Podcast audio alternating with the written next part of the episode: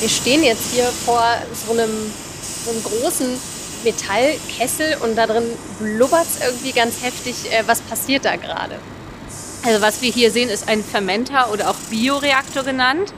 Das ist ein in sich geschlossenes System. Das heißt, alles, was in diesem System ist, kommt auch nicht raus, weil wir wollen da drinnen steril und monoseptisch, das heißt mit dem Organismus, den wir in den Reaktor reingeben, arbeiten. Hier erforscht Dr. Miriam Große Bausteine für neue Wirkstoffe. Denn wenn wir multiresistenten Keimen nichts mehr entgegenzusetzen haben, sterben Menschen. Multiresistente Keime leben sogar bei manchen von uns auf der Haut. Wenn wir jung, gesund und fit sind, kein Grund zur Sorge. Aber uns allen kann es passieren, dass wir plötzlich krank werden, unser Immunsystem geschwächt ist oder wir uns schwer verletzen und ins Krankenhaus müssen. Wenn dann so multiresistente Bakterien in unseren Körper eindringen, dann droht Lebensgefahr. Denn über normale Antibiotika, da lachen die nur müde. Und dieses Problem wird immer größer. Deshalb müssen wir Mittel und Wege finden, bei denen Bakterien das Lachen gründlich vergeht. So ähnlich hat sich das auch Marc Brönstrup gedacht. Er ist Professor für chemische Biologie und forscht hier am HZI an Stoffen, um Antibiotikaresistenzen zu begegnen. Und genau über diese Stoffe und darüber, wie tricky die Antibiotikaforschung ist, spreche ich heute mit ihm. Wie lösen Bakterien und Viren Krankheiten aus? Wie wehrt sich unser Immunsystem dagegen? Und was müssen Wirkstoffe können, um gefährliche Infektionen zu bekämpfen? Am Helmholtz Zentrum für Infektionsforschung, kurz HZI, wird nach Antworten auf diese Fragen gesucht.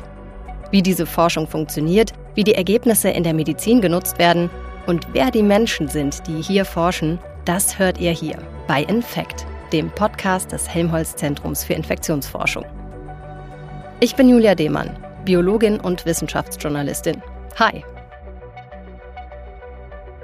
Ja, Marc, schön, dass äh, du heute hier bist. Wir sitzen hier wieder in der Bibliothek des HZI in Braunschweig und wir duzen uns hier. Das ist in der Wissenschaftscommunity so üblich, oder? Na klar, gern. Marc, jetzt nochmal so ganz basically. Was sind eigentlich Antibiotika und warum sind die so wichtig für uns? Antibiotika sind Substanzen, die Bakterien töten. Und wir leben ja eigentlich mit Milliarden von Bakterien zusammen, nicht? Und die meisten sind ganz harmlos oder sogar ganz nützlich für uns ähm, als Teil unseres Mikrobioms. Aber es gibt eben auch krankmachende Bakterien und und die richten doch erheblichen Schaden an und führen tatsächlich zu, zu sogar Todesfällen ähm, als Folge von Erkrankungen, wenn man nichts dagegen tut. Und Antibiotika eben haben, konnten Infektionskrankheiten doch so massiv lindern, so massiv zu einer Reduktion von, von Mortalität beitragen, dass man wirklich sagen kann, das ist eine der großen Meilensteine der Medizin. Im 20. Jahrhundert gefunden und hoffentlich in Zukunft auch noch genauso gut verfügbar. Mhm. Und es passiert ja aber eben auch, dass Bakterien eben auch resistent werden gegen Antibiotika. Das ist ja irgendwie so dieses große Problem. Wie, wie passiert das? Wie machen die das? Also wie schaffen die Bakterien das, dass ihnen Antibiotika irgendwann einfach nichts mehr anhaben können? Und wie groß ist überhaupt dieses Problem? Also von der WHO wird da ja schon ziemlich Alarm gemacht, muss man sagen. Ja, ist richtig. Bakterien sind Evolutionskünstler. Nicht? Bakterien können, haben gelernt, sich wunderbar an wechselnde Umweltbedingungen anzupassen, die mutieren zum Beispiel. Mutieren sehr ungerichtet und zufällig, aber weil sie eben so stark mutieren, kann es sein, dass äh, eben einige von ihnen ähm, sich in, in einer Weise verändern, dass ihnen Antibiotika nichts mehr anhaben können. Und das sind dann die, die überleben. Nicht? Die anderen werden eben platt gemacht dann durch die Antibiotika, aber die, die zufällig einen Trick gefunden haben, äh, wie sie, sagen wir, resistent geworden sind gegen das Antibiotikum, die wachsen dann weiter und führen zu, ja, zu, zu eben diesem jetzigen äh, Resistenzproblem. Das, und das hast du richtig gesagt, ist tatsächlich erheblich. Es gab vor zwei Jahren äh, eine Publikation, wo man wirklich auf globaler Ebene nachgezählt hat, wie, wie massiv ist das Problem eigentlich und festgestellt hat, dass jedes Jahr mehr als eine Million Menschen, 1,27 haben die, glaube ich, äh, gezählt, 1,27 Millionen Menschen tatsächlich direkt an den Folgen von antimikrobieller Resistenz sterben. Und das ist natürlich eine erschreckende Zahl, zumal die auch zu wachsen droht, wenn man nichts dagegen tut. Genau, und was ihr dagegen tut hier am HZI, darüber sprechen wir gleich. Jetzt möchte ich aber vorher noch mal kurz über dich sprechen. Du bist von Haus aus Chemiker und hast lange in der Pharmaindustrie als chemischer Biologe geforscht und gearbeitet und ähm, jetzt bist du hier am HZI. Warum? Ach, weil mich das Thema Infektionserkrankungen und auch chemische Biologie schon tief begeistert hat und äh, weil weil das Problem so komplex ist, glaube ich, braucht man einen Ort, wo man, wo man sehr langfristig und ausdauernd und auch mit einer strategischen Perspektive daran forschen kann.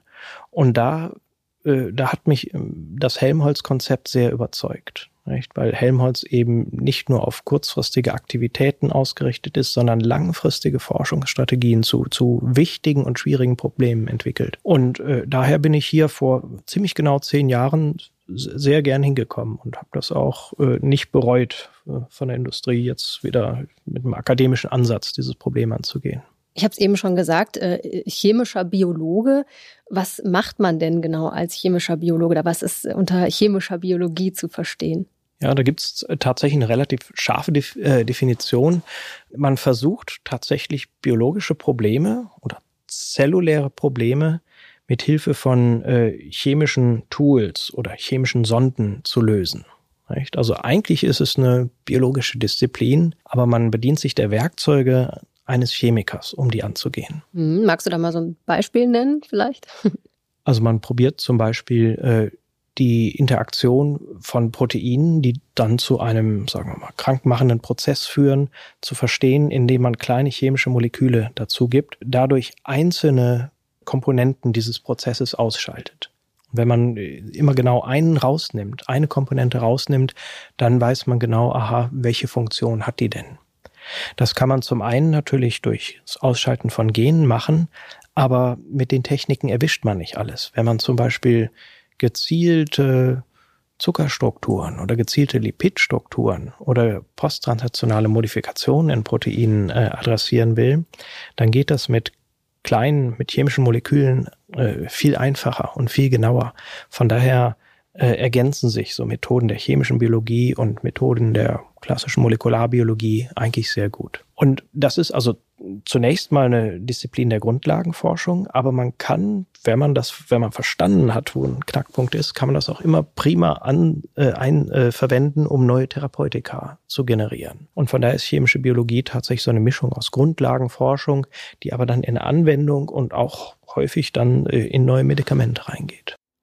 Und was davor passiert, damit Marc und seine Kolleginnen mit diesen Stoffen weiterarbeiten können, das habe ich mir mal angeguckt. Wir befinden uns jetzt hier im äh, Labor des HZI oder in einem Labor des HZI und bei mir ist jetzt Dr. Miriam Große. Hallo Miriam. Hallo. Ja, aus diesen Naturstoffen guckt ihr euch dann an, welche Proteine sind da für uns jetzt wichtig, gegen welchen Erreger können die helfen und die bereitet ihr dann chemisch auf? Es sind meistens nicht Proteine, sondern eher Naturstoffe, das heißt andere chemische Verbindungen kleiner als Proteine, die wir dann nutzen, und die dann sozusagen aktiv die Bakterien angreifen und eben gegen diese wirken. Was ist für dich hier so wahnsinnig äh, spannend? Also was mich hier eigentlich besonders antreibt, ist das Wissen, wir stellen die Medikamente von morgen her. Wir sind die, die dafür sorgen, dass wir nicht in Resistenzen reinlaufen. Wir sind die, die dafür sorgen, dass nicht Menschen an Infektionen sterben werden. Und das ist das, was mich eigentlich motiviert, hier weiterzumachen und das zu entwickeln wenn wir jetzt ne, von Wirkstoffforschung eben sprechen, wie kleinteilig das wirklich ist und wozu da eben diese äh, chemische Biologie auch gut ist und wichtig ist. Und da schreibt sich ja das HZI auch auf die Fahne. Ne? Also das ist eben wirklich vom Wirkstoff, du hast es gerade gesagt, der aus der Natur häufig kommt, bis zum Krankenbett des Patienten oder der Patientin dann einfach äh, da an der, an der Erforschung von Wirkstoffen beteiligt ist. Ist das auch das, was du unter ich würde mal sagen, translationaler Forschung verstehst? Ja, genau, das, das gehört sicherlich dazu. Wobei mir gut gefällt, dass man sagt, die translationale Forschung, die, die geht ähm, zum einen ähm, from bench to bedside, also von der Forschungsbank äh, dann bis ans äh, Krankenbett oder vom Wirkstoff in der Natur bis dorthin. Aber es geht auch zurück, from bedside to bench. Das heißt, wichtig für gute translationale Forschung ist auch, dass man genau versteht, was macht eigentlich den Menschen krank oder, oder warum scheitern Behandlungen und daraus dann wieder Fragestellungen für die Forschung ableitet. Ich persönlich muss ich sagen, ich mag eigentlich gar nicht so eine breite Auffassung dieses äh, Translationsbegriffs, äh, weil man dann am Ende alles darunter versteht und macht einfach jeder Translation. ähm, ich ich glaube, der Kern der Translationsforschung ist, liegt tatsächlich da, wenn es darum geht, ähm, die, die, äh, die Bedeutung eines Mechanismus, eines zellulären Mechanismus für eine Erkrankung am Menschen zu erfassen. Und wenn es darum geht, äh, zu fragen, welcher Mensch muss eigentlich wie genau behandelt werden? Also wie stratifiziert man Menschen? Wie unterteilt man sie in, in Subgruppen? Mit welchen Biomarkern erfasst man, ob einer krank ist oder nicht? Das ist für mich dann so das absolute Herz der Translationsforschung und, und da, damit zusammenhängt natürlich auch, welcher Mensch braucht denn eigentlich welche Medikamente? Oder was, welches Medikament wirkt bei wem? Oder welche Kombinationen von Medikamenten wirken bei einem Individuum am besten. Das ist, würde ich sagen, der Kern. Also das hat ja wirklich sehr, sehr viel mit, mit Individualität zu tun und das ist auch, glaube ich, das, wo wir irgendwie hin äh, müssen oder hin wollen. Woran forschst du oder forscht ihr denn hier genau am HZI? Also deine Forschungsgruppe. Unsere Abteilung heißt ja chemische Biologie und na, einfach gesagt suchen wir nach neuen Antiinfektiva. Vor allem nach neuen Antibiotika, also nach Medikamenten, mit denen man bakterielle Erkrankungen bekämpfen kann. In den letzten Jahren sind, guess why, auch, auch antivirale äh, Medikamente stärker erforscht worden. Nicht? Und das machen wir, indem wir neue Moleküle suchen, die dann auch probieren, in ihren Eigenschaften zu optimieren, dass die nicht nur so im Reagenzglas wirken, sondern tatsächlich zunächst im Tiermodell und dann später auch am Menschen, aber wir wollen auch verstehen, wie die funktionieren. Nicht? Also diese zellulären Mechanismen, von denen ich eben gesprochen habe, die probieren wir auch zu packen. Also dieses wirklich äh, ganz, ganz grundsätzliche von, von der Pike auf sozusagen verstehen. Aber du hast jetzt gerade eben gesagt, ihr äh, sucht neue Moleküle, neue Wirkstoffe. Wo sucht ihr die denn oder wo findet ihr die? Ja, also wir haben verschiedene Ansätze. Zum einen greifen wir gern auf, was meine Kollegen äh, suchen. Also äh, du, du hast eben eine Suche in der Natur angesprochen. Das ist tatsächlich ein am erfolgreicher und gerade am HZI sehr, sehr stark und, und gern betriebener Ansatz. Das mache aber nicht ich persönlich, sondern da habe ich Kollegen wie Marc Stadler hier in Braunschweig oder Rolf Müller in, in Saarbrücken. Die generieren wirklich von, von der Pike auf neue Naturstoffe äh, und, und davon picke, picke ich mir dann gern ein paar raus und, und untersuche die weiter. Ansonsten probieren wir es aber auch über einen rein chemisch-synthetischen Ansatz, dass man, dass wir äh, biologisches Wissen schon heranziehen und, und überlegen, Moleküle zu designen, die die eben äh, ja, in entscheidende krankmachende Prozesse eingreifen. Was würdest du sagen, ist so dein größter Forschungserfolg? Ja, das ist gar nicht einfach. Ich würde sagen, wenn ich mir das Ganze anschaue oder so die letzten zehn Jahre anschaue, dann ist es wahrscheinlich doch eine äh, Generierung einer Plattform, die also vielseitig einsetzbar ist, um Wirkstoffe zum Infektionsort zu bringen und vor allen Dingen, um sie in Bakterien reinzubringen. Das ist eine, da haben wir, glaube ich, auch neue Ansätze äh, auf die Beine gestellt. Wenn man jetzt konkret an Moleküle denkt, dann würde ich sagen, sind wir mit zweien sehr weit fortgeschritten. Einem klassischen Antibiotikum, einem Naturstoff, das wir in Zusammenarbeit mit vielen Gruppen hier am HZI erforscht haben, die Zystobactermide. Und derzeit vielleicht am aussichtsreichsten ist ein Molekül, was keine Bakterien umbringt, aber sie entwaffnet sozusagen, sie am ähm, sie an der Infektion hindert. Und da haben wir eine neue Molekülklasse über jetzt auch wirklich zehn Jahre Arbeit sehr, sehr weit optimiert. Das sind sogenannte Pathoblocker gegen Staphylococcus aureus. Das ist, wenn man jetzt ein Molekül sucht, wahrscheinlich das, was man jetzt hochhalten sollte. Das Gute an diesen Entwaffnungsmedikamenten ist, sie sorgen dafür, dass die Bakterien keine Resistenzen ausbilden. Der Ansatz ist ganz anschaulich zu erklären jeder, der die Sage vom trojanischen Pferd kennt, versteht das nämlich. Wir probieren hier einen Wirkstoff so zu verpacken, sozusagen in ein trojanisches Pferd zu verpacken, dass die Bakterien denken, oh, da kommt ein wertvoller Nährstoff. Und dann ziehen die das gern und, und aktiv ins Bakterium rein. Aber dann haben wir nicht nur dieses Nähr, den Nährstoff fürs Bakterium, sondern da dran hängt eben auch dann dieses ja, tödliche Antibiotikum fürs Bakterium. Also es funktioniert wirklich genauso, wie es damals die Trojaner gemacht haben. Und auf molekularer Ebene arbeiten wir hier mit sogenannten Siderophoren. Und der Nährstoff, das, ist, das sind Eisenionen, die jedes Bakterium gern braucht. Ich glaube, das habe ich jetzt äh, ganz gut verstanden. Also ich finde es ich wirklich sehr bildlich mit diesem trojanischen Pferd. Das kann man sich sehr, sehr gut vorstellen. Also ist auch eine gute Erklärung dafür. Ähm, wie wird denn diese Forschung hier überhaupt gefördert?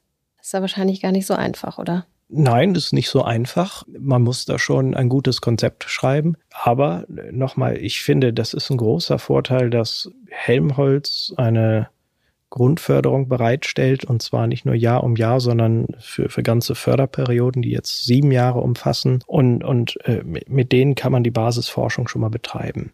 Zudem äh, muss man eigentlich auch Drittmittel auftreiben, das heißt, die Grundförderung allein reicht nicht, das heißt, wir müssen uns national, aber auch international um, um weitere Fördergelder bemühen, denn Wirkstoffforschung ist schon teuer. Das kann ich mir vorstellen. Das bringt mich auch zum nächsten Thema. Gerade bei Antibiotika ich habe ja so ein bisschen verstanden, wie kleinteilig das wirklich ist, bis man dann endlich ein Medikament hat, ja. Und das dauert ja wirklich dann ewig, bis so ein Antibiotikum, wenn man denn dann mal was gefunden hat, das gehört ja auch noch dazu, äh, dann eben fertig ist, dann muss es in die klinische Erforschung und bis es dann mal wirklich beim Patienten ist.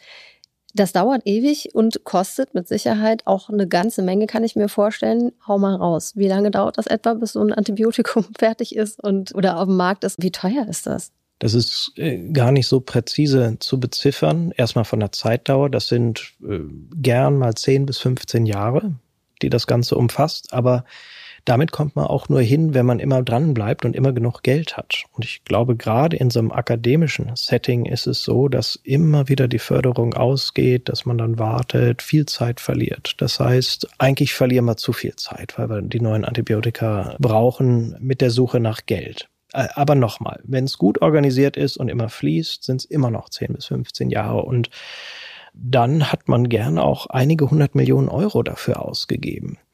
Und das gilt nur für das erfolgreiche Projekt. Und dann gibt's aber andere Rechnungen. Viele Projekte scheitern unterwegs, weil sie sich dann als doch nicht wirksam oder als doch zu giftig erweisen. Ähm, dann hat man schon einen großen Batzen Geld ausgegeben und am Ende aber kein Medikament, sondern halt ein gestopptes Projekt. Wenn man diese sogenannte Attrition, also die, die fehlgeschlagenen Projekte, die eben auch ganz normal sind, mit einrechnet, dann landet man eher bei Kosten zwischen ein und zwei Milliarden Euro pro Medikament. Und das ist natürlich schon erheblich. Und, und das übersteigt auch tatsächlich den, den, die finanziellen Möglichkeiten eines HZI. Und, und von daher nochmal äh, ergibt sich die Notwendigkeit, wir müssen dann auch woanders noch Geld suchen. Wobei man ja sagen muss, dass die Pharmaindustrie den Antibiotika weitestgehend den Rücken gekehrt hat. Ne? Ist das für die nicht lukrativ? Nein, ist es nicht. Und das ist vielleicht das größte Problem derzeit. Also ich glaube, die Forschung ist ganz lebendig, ganz munter derzeit. Wir haben äh, viele gute Ansätze. Aber um diese einige hundert Millionen oder eben im Schnitt weit über eine Milliarde Euro aufzubringen, braucht man natürlich eine Pharmaindustrie. Und, und diese denkt zum einen, die ein, zwei Milliarden sind teuer, aber dann hat man ja so ein Medikament, auch für sehr lange Zeiträume. Erstmal patentgeschützt kann man es ganz teuer verkaufen und selbst wenn der Patent, das Patent ausgelaufen ist, dann kann man über Jahrzehnte damit Geld machen. Normalerweise. Aber das gilt eben gerade nicht für die Antibiotika, weil die Bakterien ja resistent werden und, und das eben einmal geschaffene Medikament dann im Laufe der Zeit immer schlechter und, und unnützer wird. Und damit geht diese Rechnung nicht mehr auf. Und es gibt einen zweiten Grund, warum die nicht aufgeht. Und äh, der liegt auch im Resistenzproblem. Weil man diese, die, die Resistenzbildung verlangsamen will, setzt man die neuen guten Medikamente möglichst sparsam ein oder möglichst nur in den Fällen ein, wo es nichts anderes mehr gibt. Das führt aber zu der im Grunde paradoxen Situation, dass man von einem neuen, besonders guten Produkt äh, möglichst wenig einsetzen möchte und damit auch möglichst wenig verkaufen kann. Und das ist, eine, das widerspricht halt dem, dem grundsätzlichen, sagen wir, Marktmechanismus. Je mehr ich verkaufe, desto mehr Geld verdiene ich. Eindeutig. Von daher braucht man, glaube ich, andere Marktmechanismen bei den Antibiotika, sonst funktioniert es nicht. Und, und in der Tat haben wir schon jetzt eine Situation, wo es, wo eben die übliche Pharmaindustrie das nicht mehr macht. Was wird dann gegen resistente Keime unternommen? Also wenn sich jetzt die Pharmaindustrie komplett da rauszieht, ähm, welche neuen Forschungsideen gibt es auch auf globaler Ebene? Ja, also was zunächst eingetreten ist, ist, dass dann so kleinere Biotech-Firmen äh, das Feld übernommen haben. Eigentlich unterliegen diese Biotech-Firmen, Venture Capital finanziert natürlich den gleichen Mechanismus und, und die, die überleben, äh, die erleben jetzt im Grunde nur einige Jahre später eigentlich genau das Gleiche, nicht? Keiner will das dann kaufen und die Firmen gehen auch teilweise pleite dann. Was sich getan hat in den nächsten, in den letzten, sagen wir mal, in den letzten sieben Jahren ist, dass, dass sich in, auf internationaler Ebene auch eher aus einer öffentlichen Förderung heraus Konsortien zusammengetragen haben. Und die haben das Geschäft zu einem guten Teil übernommen.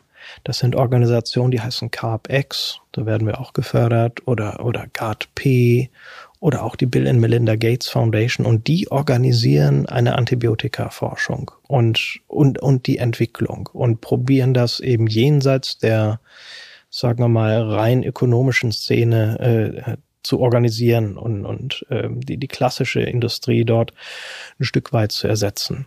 Gut, man muss sagen, auch die Industrie äh, äh, steuert dabei. Ich gibt den AMR Action Fund, äh, da tun die schon auch noch ein bisschen Geld rein, nicht? Aber also was neu sind, sind diese großen globalen Konsortien. Wobei auch die werden irgendwann an den Punkt kommen, dass es zur Marktausbietung kommt und dann haben wir wieder die gleiche Frage. Wer, wer zahlt dafür? Wer, wer, wer ähm, hält eigentlich die Produktions- und Verkaufsmaschinerie aufrecht und, und lohnt sich das oder wird es ein Verlustgeschäft? Und, und diese Frage ist, ich glaube, bis heute nicht gut beantwortet. Also da muss sich irgendwie noch einiges tun. Da ist das Rest ist Lösung noch nicht gefunden und das letzte Wort noch nicht gesprochen. Aber für dich jetzt hier erstmal im Kleinen, nenne ich es mal in Anführungsstrichen, in, in der Forschungswelt des äh, HZI. Du äh, leitest eben äh, eine Forschungsgruppe, eine Arbeitsgruppe. Was äh, ist dir denn als Führungskraft wichtig, damit deine Forschung funktioniert? Also ich selber hock ja nur noch an so einem äh, Computer, nicht? Äh, ich, ich ich mache im Labor nichts mehr, nicht? Also von daher ist die Frage dann eher, wie organisiert man die Mannschaft und, und was, was muss man tun, dass, dass Doktoranden, Postdoktoranden, auch die technischen Angestellten, dass die begeistert forschen, nicht? Und mhm. da, ja, das ist sicherlich eine Herausforderung, dass wir ein diverses Team haben. Wir kommen aus, aus vieler, aus, die kommen aus vielen Ländern zusammen. Das ist natürlich auch toll, weil sich das befruchtet. Die haben auch verschiedene Historien, nicht? Also wir haben wirklich, sagen wir, gestande gestandene Technikerinnen, die seit Jahrzehnten dabei sind und dann eben einen, einen frischen Bachelorstudenten, der das erste Mal im Labor steht und das erste so seine allerersten äh, eigenständigen Experimente macht und und und das zusammenzubringen und na vielleicht auch eine gemeinsame Richtung da zu definieren, das ist, äh, glaube ich, äh, entscheidend und und auch eine wichtige Aufgabe. Hm. Ich kann mir vorstellen, dass man ähm, jetzt nicht nur du, sondern eben auch deine Mitarbeitenden sehr viel Frustrationstoleranz bei der Antibiotikaforschung brauchen. Oder? Ist das so? Kann man das sagen? Ja, Frustration. Also die, die Kunst ist, sich nicht frustrieren zu lassen. Und, ähm, und also in der Tat glaube ich, also ist es vielleicht für die, für die Leute, für einen Doktoranden, der, der, oder für eine Doktorandin, die so ein Thema hat, noch ein bisschen schwieriger, wenn, wenn man stecken bleibt. Ähm, bei mir ist es wichtig, oder ich, ich habe gelernt, mich an dem einen guten Ergebnis zu erfreuen. Nicht? Also, also ich habe wirklich häufig Wochen, nicht, wo es wo dann, sagen wir mal, zehn Ergebnisse reinkommen und, und drei, da, da klemmt's dann wirklich und man weiß nicht. Und bei fünf, naja, schiebt sich so normal weiter und, und dann ein oder zwei Sachen sind wirklich gut. Und, und man muss lernen, äh, sagen wir mal, diese ein, zwei Sachen, äh, die, die müssen einen hochziehen und, und munter halten. Und das, das gelingt mir ganz gut. Das ist schön. Und was machst du sonst so zum Ausgleich, wenn du nicht gerade forschst? Ja, also ich forsche schon relativ viel, muss ich sagen. Nicht? Also und dann den Rest des Tages, ehrlich gesagt, bin ich da ganz gern mit meiner Familie zusammen und auch sonst habe ich nicht so spektakuläres zu berichten. Also ich gehe zum Beispiel gerne im Harz spazieren. Nicht? Das hört sich vielleicht nicht so äh, aufregend an, aber aber ich ich finde das toll. Doch, also es muss ja äh, nicht aufregend sein, wenn die hm. Forschung schon so aufregend hm. ist. Dann ist doch Entspannung eigentlich in der Natur gar nicht so verkehrt. Ja, vielen, vielen Dank für das spannende Gespräch und äh, für die vielen Informationen und für den Einblick auch in deine Forschung. Danke. Ja, sehr gern. Danke auch. Marc Brönstrup forscht mit seinem Team am HZI in Braunschweig an Stoffen, die uns im Kampf gegen Antibiotikaresistenzen helfen können. Das ist nicht nur aufwendig und nervenzehrend, sondern auch wahnsinnig spannend und unfassbar wichtig. Infekt ist ein Podcast der Helmholtz Zentrum für Infektionsforschung GmbH Braunschweig. Produziert von TVN Corporate Media. Creative Producer Rolf Rosenstock und Malte Füllgrabe. Ich bin Julia Demann und in unserer nächsten Folge spreche ich mit Dr. Berit Lange über zukünftige Pandemien und wie wir uns besser darauf vorbereiten können.